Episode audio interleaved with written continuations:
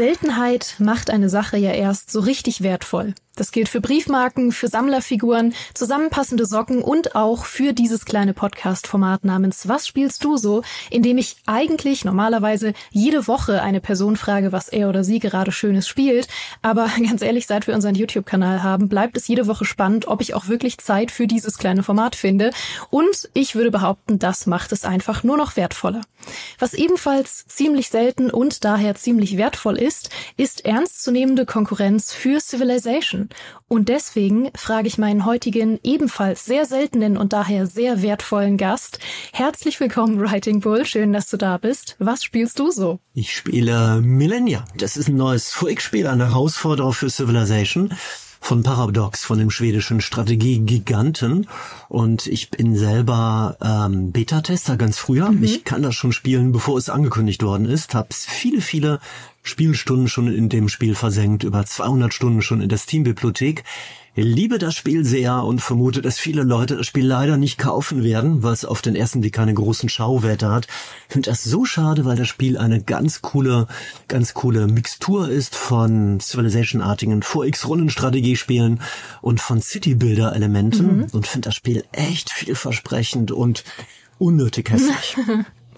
Das ist doch schon mal ein schöner Einstieg. Ich muss sagen, wenn es um Herausforderer von Paradox geht, äh, vor allem im Simulationsbereich, dann horche ich immer auf. Siehe ähm, City Skylines, das der Herausforderer von SimCity war und jetzt Live by You, das wieder der Herausforderer von Sims wird. Da horche ich auf, äh, wenn es um Herausforderungen geht von Paradox. Und äh, ja, du hast mir, nachdem du es jetzt eine ganze Weile gespielt hast, geschrieben und meintest, irgendwie müssen wir darüber sprechen und ich muss meine Gefühle dazu noch sortieren, weil es wird auch viel kritisiert, aber es macht mir so viel Spaß.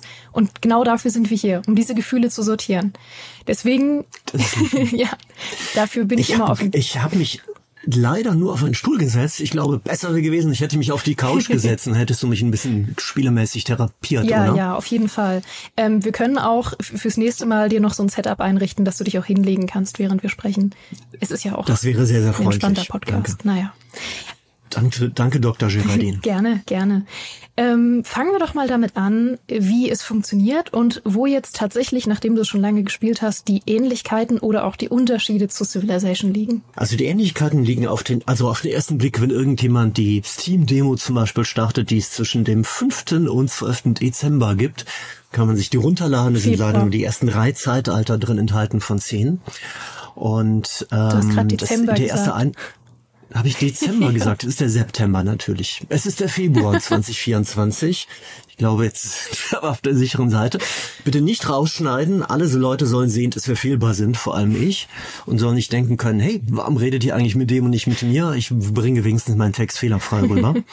Also im Februar 2024 die meisten Leute, die die Steam-Demo starten werden oder das Spiel bei euch sehen werden oder bei mir oder wo auch immer, die werden sagen, ach Mensch, wie schade.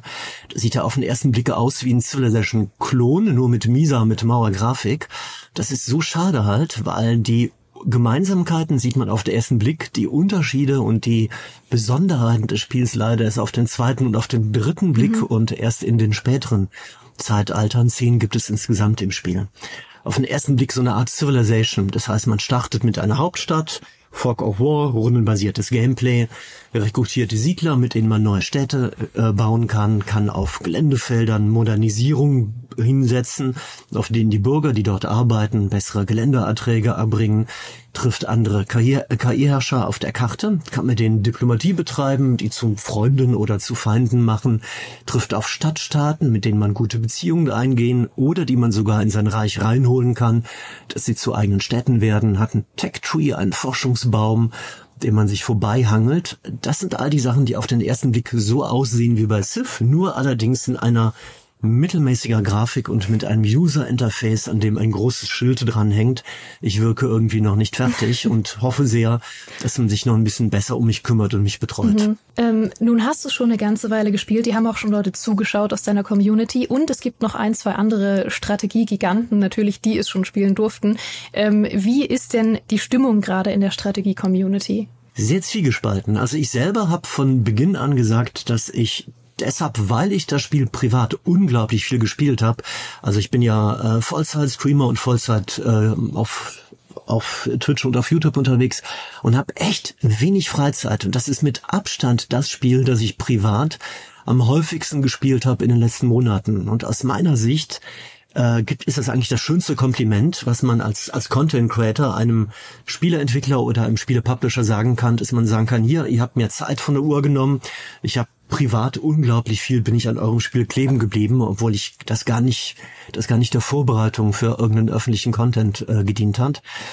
Und ähm, die Stimmung in der Community oder bei den Zuschauern ist zwiegespalten. Einerseits ist, glaube ich, mal die Begeisterung für das Spiel ansteckend, weil man einfach mitbekommt, da kennt jemand das Spiel, da liebt einer das Spiel, kann auch so halbwegs erklären, worum es geht.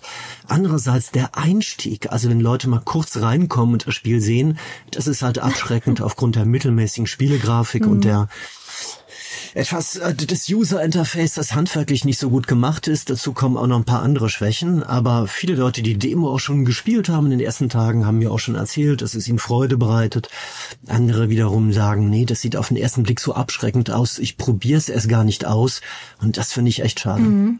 Ich habe mitbekommen, dass im Falle der Demo tatsächlich die größten Stärken gar nicht mehr so auftauchen, weil ja. die erst ein bisschen weiter hinten raus zum Tragen kommen. Ist das so? Ja, das ist leider so. Das ist von Seiten vom Publisher von Paradox nicht so klug gelaufen, meiner Meinung nach, weil die entscheidenden äh, Vorteile des Spiels, das ist halt diese Verzahnung City Builder und Civilization. Mhm. Und der Unterschied zum klassischen Civ besteht halt in zwei Spielmechaniken, die wirklich ultra cool sind. Die coolste meiner Meinung nach ist das Warenmanagement. Mhm. Das heißt, du kannst auf den einzelnen Geländefeldern, die du modernisieren kannst mit Farmen mit Sägewerken, mit äh, Holzfällercamps. Später kannst du auch noch Gebäude bauen wie Mühlen, Bäckereien und andere Gebäude. Da kannst du halt wirklich nicht nur mehr Waren und immer coolere Waren auf den Geländefeldern durch deine Bürger erzeugen, sondern kannst sie auch innerhalb der Stadt weiter verarbeiten.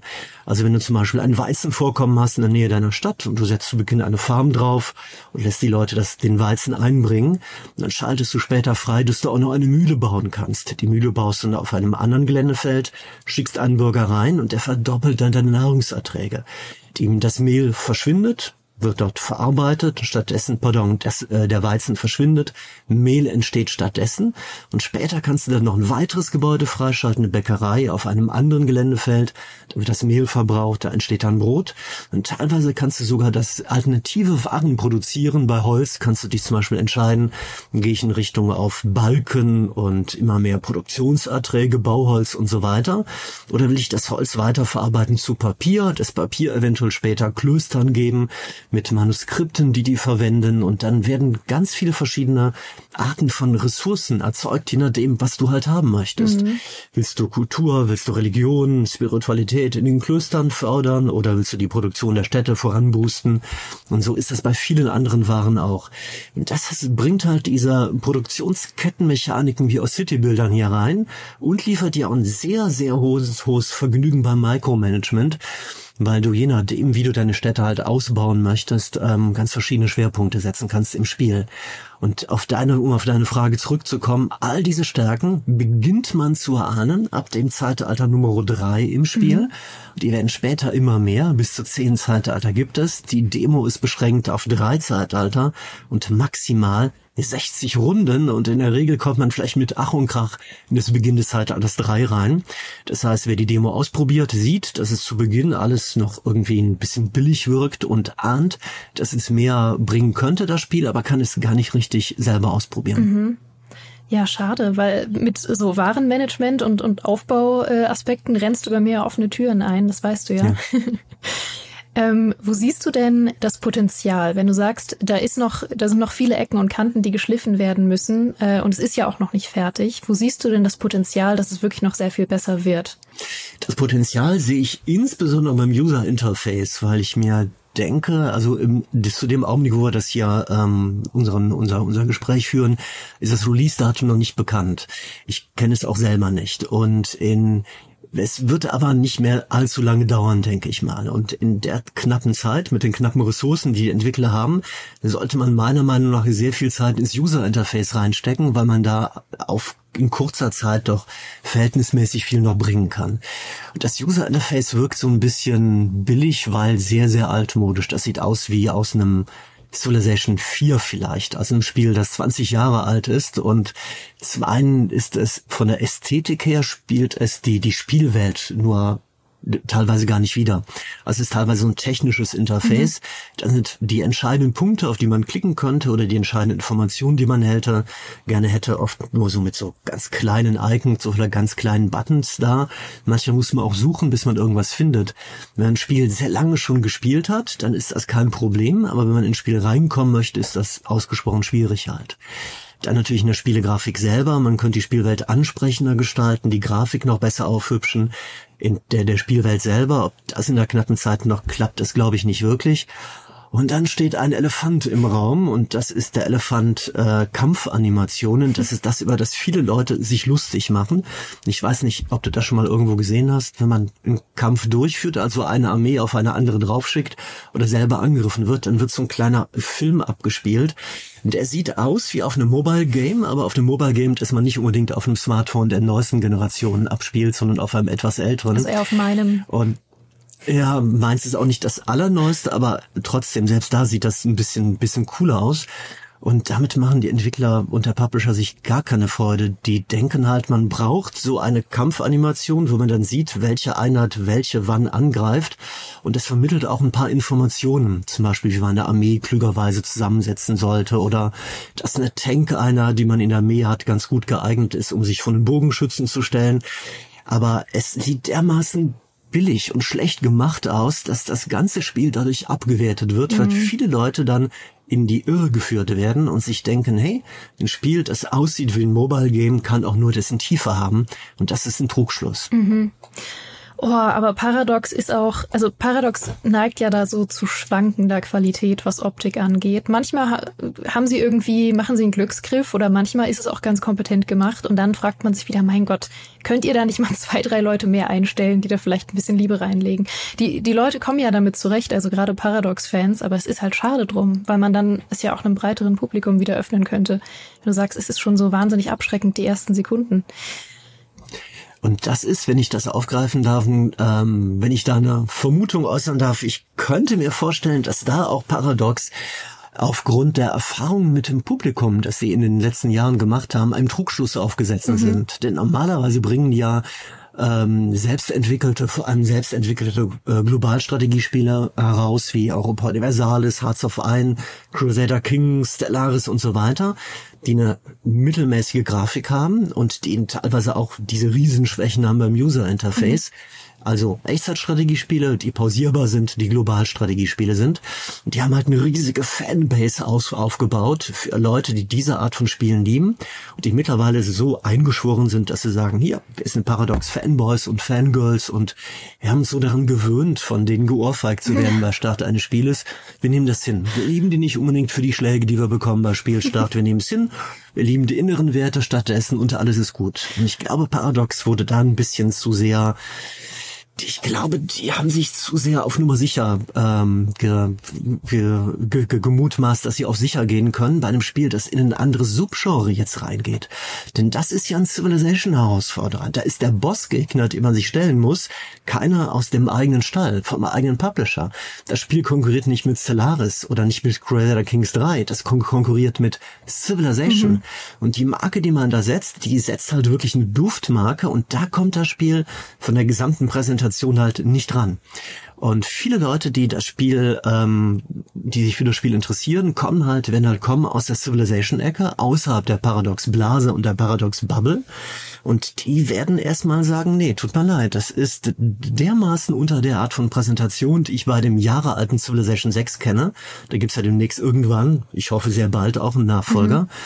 Und ähm, ich glaube, da haben die sich ein bisschen verkalkuliert. Ja, da bietest du auch schon eine, schlägst du eine perfekte Brücke zu dem der Gretchenfrage, die es immer gibt bei so Civilization-Konkurrenten. Wie äh, schätzt du gerade die Konkurrenzsituation ein? Weil du hast es schon gesagt, ähm, Civ steht immer relativ konkurrenzlos da. Ähm, es gibt keine ernstzunehmende große Konkurrenz, wo man wirklich das Gefühl hat, äh, die könnte das vom Thron stoßen. Es gab Humankind zuletzt, das äh, so ein bisschen, glaube ich, darunter gelitten hat, dass es zu ähnlich war zu Civilization und man sich gedacht hat, ah, es hat irgendwie nicht so richtig den Unique Selling Point für mich äh, dass ich lieber das spiele. Ähm, Ara ist jetzt, äh, History Untold ist das, was als nächstes in den Startlöchern steht und ähm, tatsächlich einiges anders macht. Du sagst es, äh, Civ 7 ist auch schon mehr oder minder bestätigt, dass es irgendwie kommt, aber es ist noch unklar, äh, wann, wie, was. Es ist auch noch nicht offiziell vorgestellt worden. Und ähm, ja, wie siehst du das, dass jetzt auch so Spiele wie Millennia irgendwie versuchen mitzumischen? Glaubst du, dass das ein gutes Umfeld schaffen wird für diese Art von Spiel? Also ich glaube erstmal, dass das, was wir Civ-Fans, und ich bin ein glühender Civilization-Fan, uns wünschen, dass unsere Hauptspielemarke, mein Lieblingsspiel, dass das herausgefordert wird ja. von anderen Leuten, die das die Grundidee nehmen, nämlich dieses epische Gefühl von der Steinzeit oder der Antike bis in die Gegenwart oder in die nahe Zukunft zu kommen und eine Welt zu erschaffen und die nach dem, den eigenen Möglichkeiten zu, zu, zu gestalten. Wir wünschen uns, dass es Herausforderer gibt, die in dieser Liga mitspalten, mitspielen können, aber eine Idee anders machen, mhm. uns eine Variante davon liefern. Teilweise, wir freuen uns vor allem deshalb darüber, weil das alte Civ 6 schon echt mittlerweile in die Jahre gekommen ist und die Entwickler auch vielleicht ich kann auch nur mutmaßen, aufgrund der Corona-Pandemie mehr Jahre gebraucht haben, jetzt um Civ 7 hoffentlich möglichst bald konkret vorzustellen, als wir uns alle gewünscht hätten. So Spiele wie Jugendkind sind mit einer riesigen Erwartungshaltung gestartet, mhm. auch deshalb, weil das grafisch deluxe-mäßig gestaltet war. Das neue Era History Untold von Microsoft schürt auch eine riesige Erwartungshaltung, weil es auch sehr, sehr cool schon mal aussieht. Millennia schürt diese Erwartungshaltung so bedingt jetzt, also die Spielmechaniken, die neuen, ähm, über die Zeitalter müssen wir gleich unbedingt noch mhm. reden, auch eine coole Spielmechanik. Auch das lockt und schürt Erwartungen. Ob das dann letztlich mithalten kann, das ist bei Millennia noch offen, weil die große Frage, die im Raum steht, ist halt, ob außerhalb der Paradox-Bubble und davon ist halt nur ein Teil interessiert an solchen Rundenstrategiespielen. Ein Teil will einfach eine andere Art von Spiel haben. Ob darüber hinaus in nennenswerter Zahl die Civ-Fans gelockt werden können, angelockt werden können, wenn das Spiel handwerklich nur mau gemacht mhm. ist. Das kann ich im Augenblick nicht beurteilen. Ich hoffe, dass es so sein wird, weil ich als Civ-Fan finde, dass das Spiel innere Werte hat, die wirklich aufregend sind bei Millennia. Aber ich wage überhaupt keine Prognose, ob das gelingt. Das kann ich mir weiß ich wirklich nicht. Ja, das ist tatsächlich die Situation, ähm, die vielleicht manchmal falsch verstanden wird, wenn man von Konkurrenz für ein Genre oder ein Spiel spricht. Äh, dass es nicht immer heißt, ja. dass es irgendwie im gleichen Maße oder es sogar überflügeln müsste, äh, sondern es heißt oft auch einfach nur, dass es generell mitmischt und frische Ideen mitbringt. Also ich habe es schon erwähnt, ne, mir geht es so im Thema Lebenssimulation. Stand Sims äh, jetzt 20 Jahre, ziemlich genau 20 Jahre alleine da. Und jetzt ist äh, innerhalb von kürzester Zeit mischen plötzlich Paralives, Live by You auch von Paradox und noch äh, Insoy mit. Und man denkt sich, okay, super cool. Ich glaube nicht, dass irgendeins davon äh, Sims als Marke zerstören wird. Und das möchte ich auch vielleicht gar nicht. Aber ich freue mich so sehr, dass es einfach nicht mehr alleine dasteht und dass es ein bisschen das, das Genre wieder aufmischt und neue Ideen mitbringt und äh, das vielleicht auch EA als äh, in dem Fall ähm, eben Thronbestiegener von, von dem Sims-Genre äh, sich nicht mehr einfach auf den Lorbeeren ausruhen kann. Und ich glaube, das könnte für Sif eben auch gut sein. Finde ich auch. Und viele Leute glauben ja, die Entwickler dieser Art von Spielen seien in inniger Konkurrenz miteinander mhm. und würden sich die Butter auf dem Brot nicht gönnen.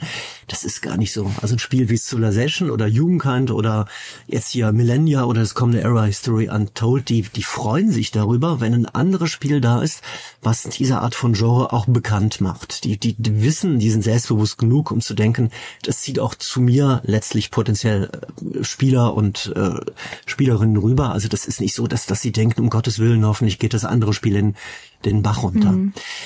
Eine ganz coole Spielmechanik noch bei Millennia, einen zweiten Unique Point, also ein einzigartiger Punkt, in die, den die bringen, das ist die Zeitaltermechanik. Mhm. Ähm, ganz großes Problem bei dieser Art von VX-Spielen ist oft das, dass die ähm, Partien sich gleichen. Dass also der Wiederspielwert geringer ist. Ein großes Problem bei Humankind war genau der Punkt beispielsweise, dass Partien dass man beim ersten, zweiten, dritten Durchlauf Freude daran hatte, das zu spielen, aber dass den Entwicklern nicht wirklich gelungen ist, für einzigartige Spielverläufe zu sorgen, weil der Balancing nicht so hinbekommen hat, dass nicht bestimmte Arten das Spiel zu spielen immer erfolgsversprechender waren als andere.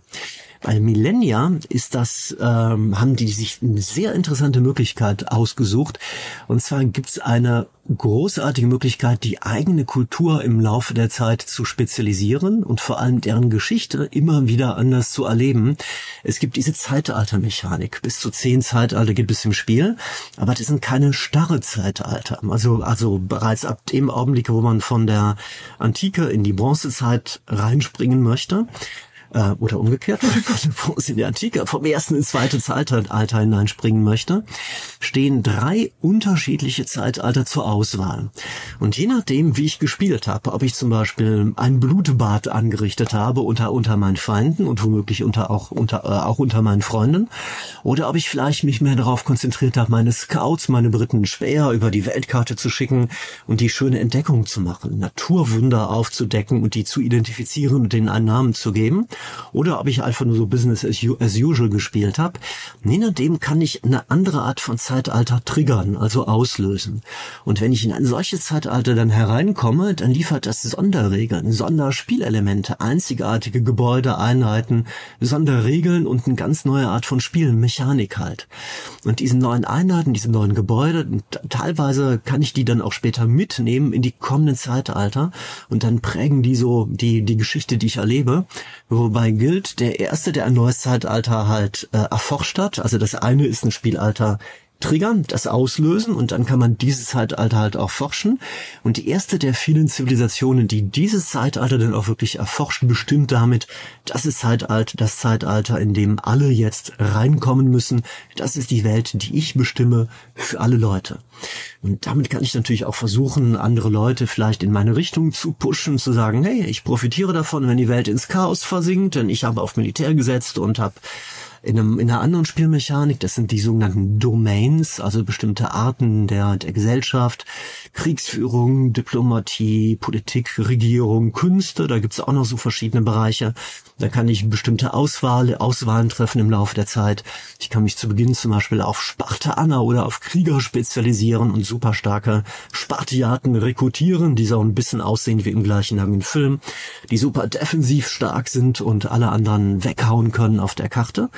Wenn ich sowas zum Beispiel kombiniere damit, die Welt ins Chaos zu stürzen, indem ich viele Stadtstaaten überfalle und Leute abschlachte bei anderen KI-Konkurrenten und dann noch gut voranforsche, dann kann ich vielleicht als ein Beispiel die ganze Welt ins ein Blutbad oder ein grausames Zeitalter hineinstürzen und dann sprießen, dann spawnen überall auf der Karte, bei den anderen Fraktionen und auch bei mir Barbaren, überstarke Rebelleneinheiten, außerdem noch in der Nähe meiner Städte und die anderen haben damit Probleme, ich vielleicht auch, aber ich habe ja meine Spartiaten und kann die dann weghauen und so ähnliche Möglichkeiten gibt's, gibt's ganz oft im Lauf der Partie mit ganz vielen verschiedenen Zeitaltern mhm.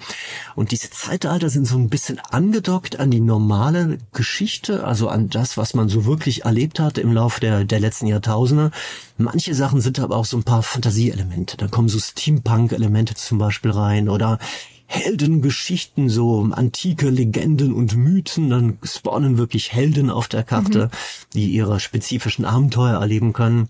Entschuldigung, ich komme ein bisschen in Schwärmen, möchte aber einfach nur, nur, nur deutlich machen, das ist ein cleverer Trick, wie man für einen hohen Wiederspielwert sorgen kann bei dem Genre und gleichzeitig Immersion hat. Also keine Spielmechanik, die so künstlich aufgedockt ist, sondern die wirklich sich gut einfügt in die, in die Spielwelt und in die Art und Weise, wie ich meine Kultur weiterentwickle und ich kann mich weiterhin mit der identifizieren und habe trotzdem auf natürliche Art und Weise immer andere Spielverläufe. Mhm. Also wenn du dich für eine Sache nie entschuldigen musst in diesem Podcast, dann dafür ins Schwärmen zu geraten. genau dafür ist er da. Also es klingt wirklich, als hätte Millennia zwar, ja, würde zu Recht gerade kritisiert werden für vieles, aber als hätte es wirklich ein paar echt coole Ideen, die es wert sind, weiter zu erkunden. Sowohl seitens Paradox als auch seitens der Spielerinnen und Spieler.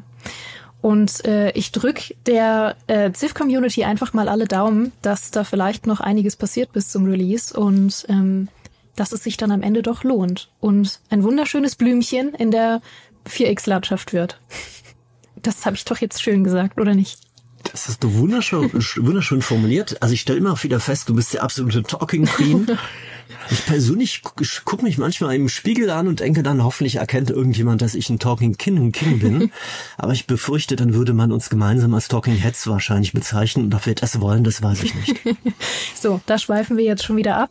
Aber ich danke dir, lieber Writing Bull, für diese wunderschöne, kompetente Einschätzung. Ähm, ihr könnt, du hast es schon gesagt, noch bis zum 12.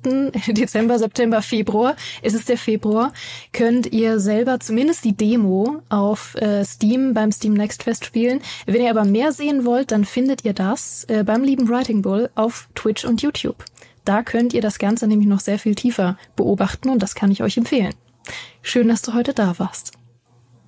Hat mir sehr viel, sehr viel Vergnügen bereitet. Liebe Grüße von uns beiden, von den Talking Heads. Tschüss. ich hoffe, ihr hattet wie immer ein famoses Frühstück, einen sicheren Weg zur Arbeit oder eine besinnliche Origami-Fall-Session. Wir hören uns hier bald wieder. Macht's gut.